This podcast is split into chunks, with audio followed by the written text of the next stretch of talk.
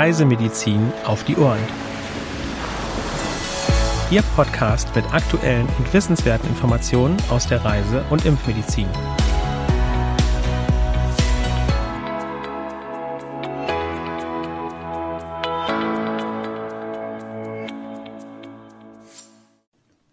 Herzlich willkommen am heutigen Mittwoch, dem 13. Juli 2022. In dieser Woche begrüßen Sie mein Kollege Hendrik Berbung und ich, Nora Riedel, zu einer neuen Ausgabe von Reisemedizin auf die Ohren. Auch von mir ein herzliches Willkommen. Ich freue mich, dass Sie auch heute wieder dabei sind und wir starten wie immer mit den aktuellen Meldungen. Vibrio vulnificus Infektion in Deutschland. Anfang Juli wurde eine Infektion bei einer 81-jährigen Frau in Mecklenburg-Vorpommern bestätigt. Das Bakterium kommt besonders in küstennahem Meerwasser und Brackwasser vor. Es dringt über kleine Wunden in den Körper ein und verursacht zunächst eine massive Wundinfektion bis hin zur Sepsis. Besonders gefährdet sind ältere und immungeschwächte Menschen. Japanische Enzephalitis in Indien. Bis Ende Juni wurden landesweit offiziell 62 Fälle von japanischer Enzephalitis gemeldet. Zwei Menschen sind verstorben. Die meisten Infektionen wurden erneut im Bundesstaat Assam registriert. 2021 wurden landesweit 787 Erkrankungen und 70 Todesfälle gemeldet. Bitte achten Sie auf eine gute Expositionsprophylaxe und unter Umständen eventuell die Impfung durchführen. Zecken in Kirgisistan. Während der warmen Jahreszeit besteht ein Risiko für zeckenübertragene Krankheiten. Risikogebiete für die sibirische Variante des FSME-Virus RSSE liegen besonders in der Region Chui im Norden. Dort befindet sich auch der Alaatscha Nationalpark, der bei nationalen Touristen sehr beliebt ist. Bei Aufenthalt in einem Infektionsgebiet ist nach individueller Risikoabwägung eine Impfung zu empfehlen, zusätzlich sollte auf einen Schutz vor Insektenstichen geachtet werden. Dengue in Sao Tome und Principe. Mitte Mai haben die Behörden einen Ausbruch gemeldet. Von Mitte April bis Anfang Juli wurden circa 800 Infektionen und ein Todesfall registriert. Am stärksten betroffen ist der Distrikt Agua Grande im Norden der Insel São Tomé. Bitte beachten Sie den Schutz vor den überwiegend tagaktiven Stechmücken. Weitere aktuelle Meldungen finden Sie unter www.crm.de/aktuell. An dieser Stelle weisen wir nun auf eine aktuelle Pressemitteilung des CRM zum Thema Zika hin. Nora, worum geht es in der Pressemitteilung genau? Seit dem großen, weltweit beachteten Ausbruch in Brasilien 2015 und 2016 ist es um das Zika-Virus recht ruhig geworden. Das sollte jedoch nicht über die Tatsache hinwegtäuschen, dass das von Mücken übertragene Virus weiterhin in seinen tropischen und subtropischen Verbreitungsgebieten zirkuliert. Aktuell berichtet das Surveillance-Netzwerk der Internationalen Gesellschaft für Reisemedizin (Geosentinel) über Zika-Infektionen bei fünf Reiserückkehrern aus Thailand. Wir vom Zentrum für Reisemedizin nehmen diese Meldung zum Anlass, erneut auf die Notwendigkeit eines guten Mückenschutzes in tropischen und subtropischen Ländern aufmerksam zu machen das 1947 in Uganda entdeckte Zika-Virus war lange Zeit nur in Afrika sowie in Süd- und Südostasien endemisch.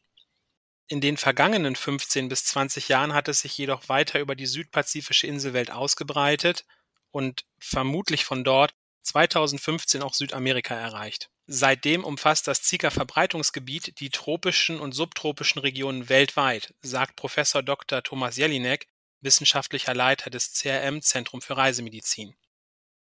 Potenziell muss man in vielen Gebieten, in denen die Überträgermücken Aedes aegypti und Aedes albopictus vorkommen, auch mit einer Zika-Infektion rechnen. Stiche dieser hauptsächlich tagaktiven Mücken sind der Hauptinfektionsweg. Deutlich seltener kommt es auch zu einer sexuellen Übertragung der Viren Die fünf Reiserückkehrer hatten sich zwischen März und Juni 2022 für durchschnittlich zwei Wochen in Thailand aufgehalten und sich nach ihrer Rückkehr wegen Krankheitssymptomen in ärztliche Behandlung begeben. Vier von ihnen klagten über Fieber, alle fünf wiesen den für eine Zika-Infektion typischen fleckig-knotigen Hautausschlag auf. Infektionen mit dem Zika-Virus verlaufen meist mild, bis zu 80 Prozent der Infizierten entwickeln sogar überhaupt keine Krankheitssymptome, erläutert Professor Jelinek.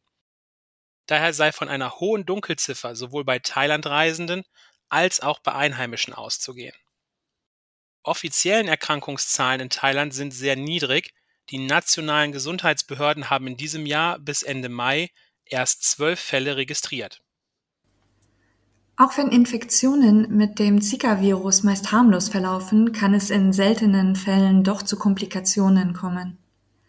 Eine dieser Komplikationen ist das sogenannte Guillain-Barré-Syndrom, bei dem es von den Beinen ausgehend zu einer plötzlichen Muskelschwäche bis hin zu Lähmungen kommen kann.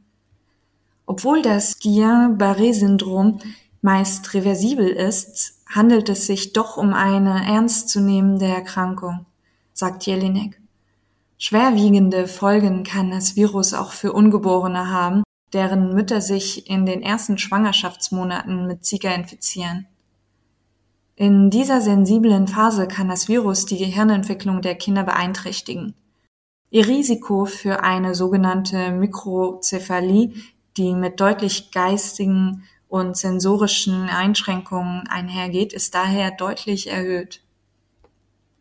Da es gegen Zika weder eine Impfung noch eine zielgerichtete Therapie gibt, besteht der wirksamste Infektionsschutz in der Vermeidung von Mückenstichen.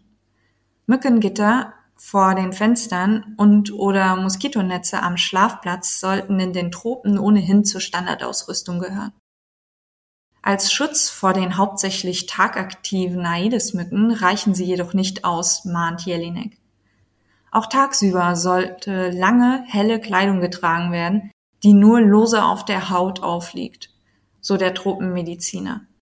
Unbedeckte Hautpartien sollten zudem mit einem Repellent geschützt werden.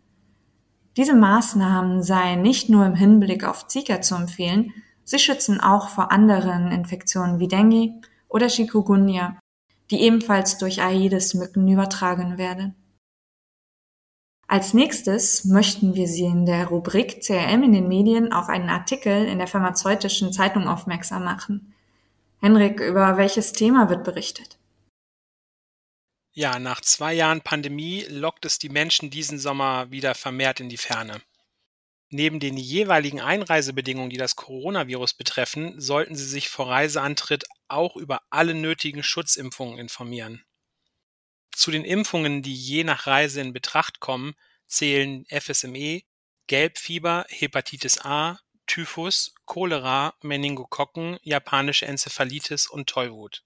Lesen Sie mehr zu diesen Impfungen, deren Impfschemata und den verfügbaren Impfstoffen in dem Bericht der Pharmazeutischen Zeitung, den wir Ihnen in den Shownotes verlinkt haben.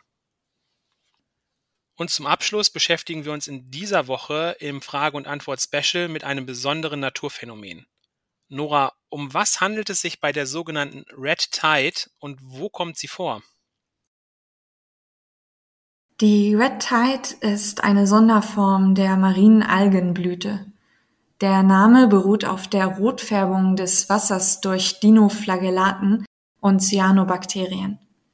Die gebildeten hitzestabilen Toxine geraten durch den Verzehr der Algen oder vom Wasser über die Nahrungskette in Schalentiere und durch den Verzehr dieser in den menschlichen Körper.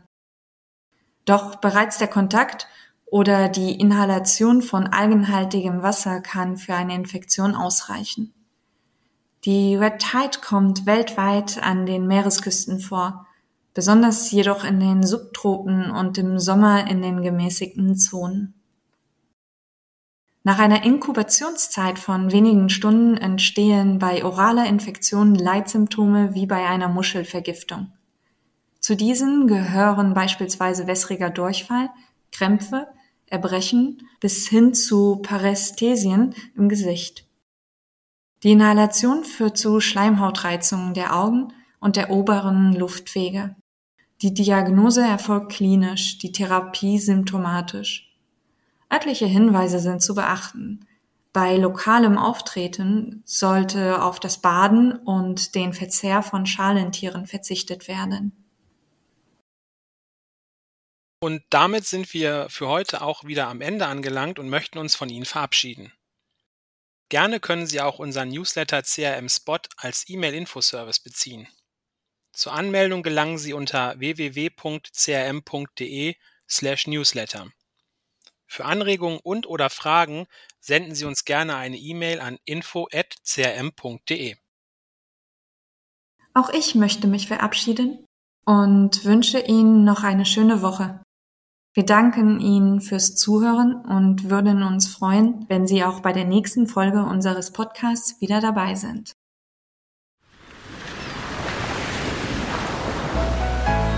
Dieser Podcast ist eine Produktion des CRM, Zentrum für Reisemedizin.